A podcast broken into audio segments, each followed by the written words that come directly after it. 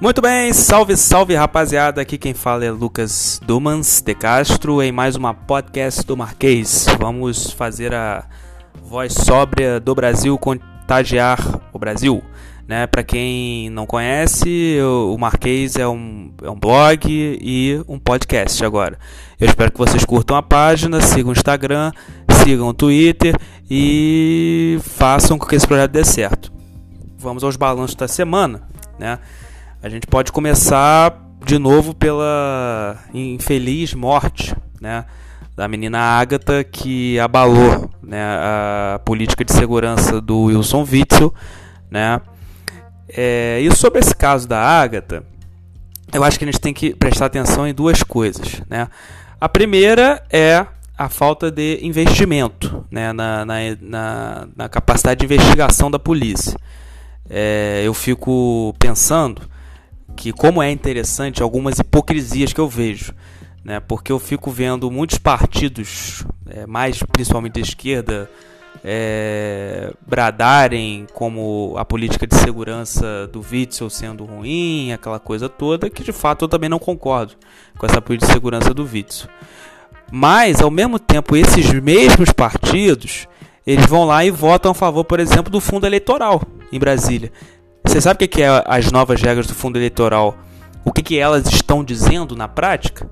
Elas estão dizendo simplesmente que o dinheiro que poderia ser investido na segurança, né, o dinheiro que poderia ir para a investigação, vai justamente para a campanha do político, né?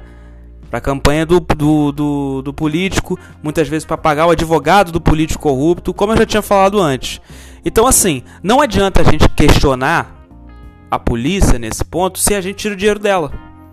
A gente tem que mudar, sim, a lógica da polícia. Eu concordo com isso. Mas aí como é que você muda isso? Tirando dinheiro da polícia? Votando a favor do fundo eleitoral? É assim que a esquerda está querendo fazer? Eu não concordo. Tem que, tem que ter investimento na área de, de, de segurança.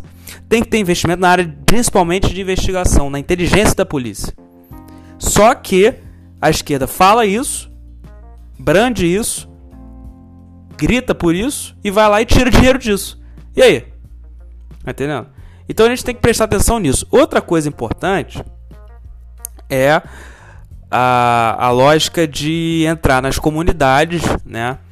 E colocar pessoas, né, é, que também são vítimas, que é o caso do policial, para poder atirar no traficante e o traficante covardemente usa a população da comunidade de escudo. Então, é, o correto nesse caso, é, e eu sempre disse isso, não é você é, aumentar só o policiamento. Né? A, a, uma medida a curto prazo seria você aumentar o salário do policial, sabe? Um salário justo, porque aí você, em primeiro lugar, você faria com que o policial ele tivesse é, o poder né, é, maior de entendimento né, e o poder maior de não entrar em casos de corrupção na polícia. Isso seria uma medida pequena, mas uma medida efetiva. A gente já poderia separar os corruptos dos é, policiais é, da banda podre da polícia. Então, assim, eu acho essa política do Witzel equivocada, mas eu vejo muito oportunismo por parte de outras pessoas, sabe? E aí é, é, isso chegou até Brasília, né? As pessoas vão até o pacote anticrime do Moro, é, botam a culpa no pacote anticrime do Moro, que nem aprovado foi ainda, sabe? E pelo contrário, o pacote anticrime do Moro está sendo totalmente desidratado, é justamente o contrário. O pacote anticrime do Moro não está na moda em Brasília, vou botar assim, ele está sendo desidratado. Então, assim, a gente tem que ter cuidado, a gente tem que ter cautela, analisar racionalmente a situação e lamentar. Lamentar, sim, que crianças estejam morrendo nas comunidades, que inocentes estejam morrendo, e sim, rever a lógica da polícia. Mas, cuidado para não cair no discurso dos oportunistas, sabe? Que querem justamente, que são justamente aqueles que tiram dinheiro da polícia, sabe? E falam que tem que acontecer de fato, mas vão lá e tiram dinheiro para que isso não aconteça. Isso está acontecendo e a gente tem que olhar abertamente para isso. É, e os destaques nacionais, eu vou ser um pouco falar hoje brevemente, né? É, o grande destaque nacional foi o que aconteceu no Supremo Tribunal Federal essa semana. E assim, cara, eu fico pensando, é, como é que pode, como é que pode você querer anular todas as sentenças da Lava Jato, metade das sentenças, porque o réu, delator, falou antes do réu. É isso que está acontecendo. É isso que eles estão querendo mudar.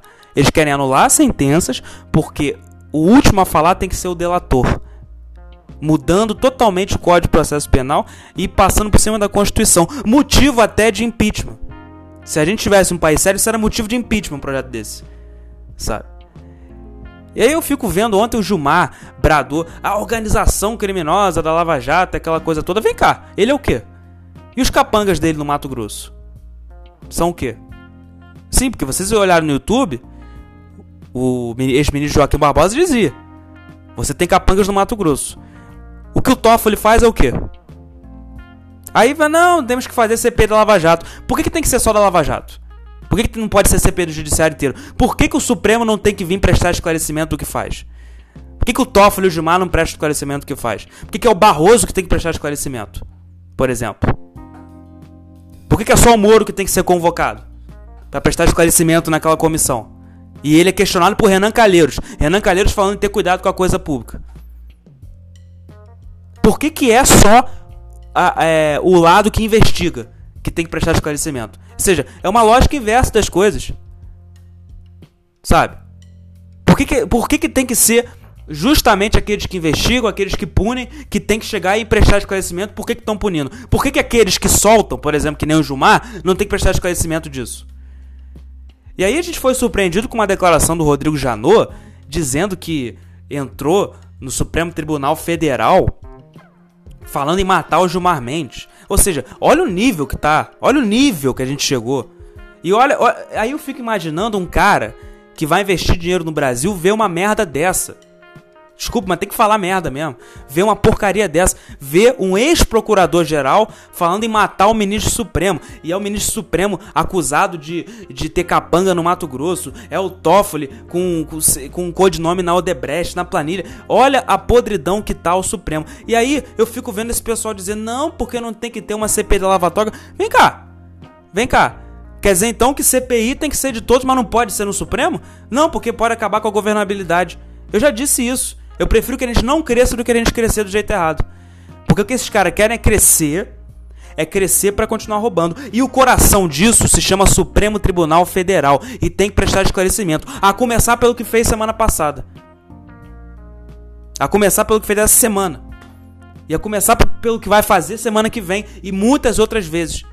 Se, se esses sujeitos não forem questionados na sua qualidade de ministros, nós estamos sim à mercê de uma organização criminosa e que não é de hoje. E que não é de hoje. Uma delação do ministro Supremo, eu já falei sobre isso. Uma delação do ministro Supremo é papo de 300 anos na história do Brasil. Sim, sim, porque essas famílias sempre são nomeadas, é sempre aquele feudo de pessoas, sabe? Que sempre continua mantendo a roda da corrupção e por aí vai. E fazendo essa república de bananas que a gente está vendo aqui.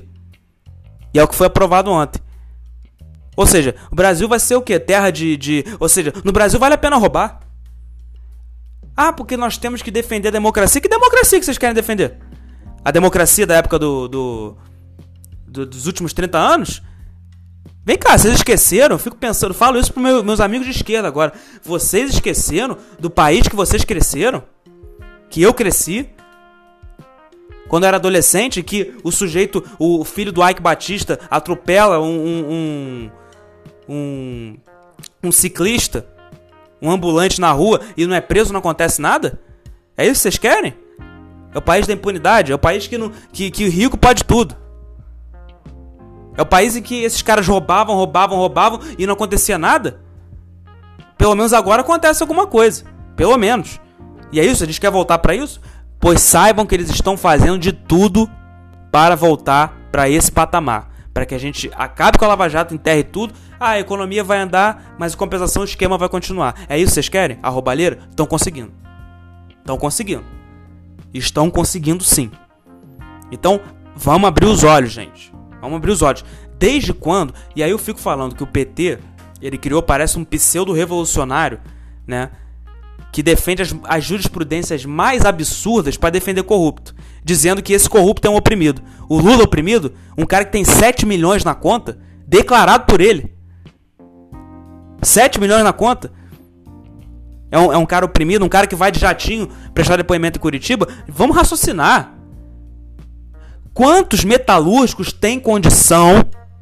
Quantos metalúrgicos têm condição de jatinho para Curitiba? E tem a quantidade de recursos que o Lula está tendo. Sabe quanto custa cada recurso desse no STF? 23 mil reais. 23 mil reais. Então, a gente tem que acordar assim e defender os interesses do povo brasileiro. Tem coisa que é ruim. Eu sou a favor da democracia ideologia de esquerda, ideologia de direita, debatendo constitutivamente. Mas nós temos que ter o valor de defender os interesses do povo brasileiro. E o que o Supremo fez ontem, ninguém deve aplaudir. Ninguém pode aplaudir. Ninguém pode aplaudir, porque claramente é uma medida para soltar todos os canalhas que assaltaram o país. E não é de esquerda só, não. A direita também bate palma para isso. Você acha que é, os grandes empreiteiros e empresários desse país não estão felizes? Claro que estão, os corruptos, no caso. Claro que estão felizes. Nós temos que acabar com, com essa palhaçada. Porque isso é uma palhaçada. Isso que aconteceu ontem foi uma palhaçada.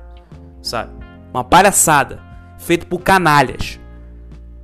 Com exceção de dois ali. Faquin, Barroso, talvez a Carmen Lúcia. Mais ou menos também porque ela deu um voto de Minerva para soltar o Aécio Neves. Mas Barroso, pelo menos. E é o Barroso que é o criminoso. É o Barroso que é o criminoso, que faz o trabalho dele. Que dá autorização para a Polícia Federal ir na casa do. do, do na casa não. No, no, no gabinete do, do. do Fernando Bezerra. Líder do governo do MDB. Esse cara que tem que prestar esclarecimento. O Gilmar não tem que prestar esclarecimento nenhum. Alexandre Moraes não tem que prestar esclarecimento nenhum. Pelo amor de Deus, né, gente? Pelo amor de Deus. Bom, eu vou ficando por aqui sabe? Hoje é curto mesmo, porque é, realmente aconteceu muita coisa ruim essa semana, sabe? Eu poderia falar outras coisas, mas realmente essa decisão do Supremo é de tirar do sério qualquer um. Eu peço para vocês que sigam a página, que curtam o, o, o Facebook, que sigam o Twitter, que sigam o Instagram, curtam o blog e, por favor, é, sempre comentem, sabe? Sempre façam um, uma opinião, porque isso aqui é uma, tudo uma opinião, é um trabalho feito para vocês, para tentar transmitir um, uma, uma visão nesse tempo de caos, nesse tempo nebuloso, uma visão sóbria do país. Eu agradeço a vocês por estarem comigo e até sexta que vem. Muito obrigado.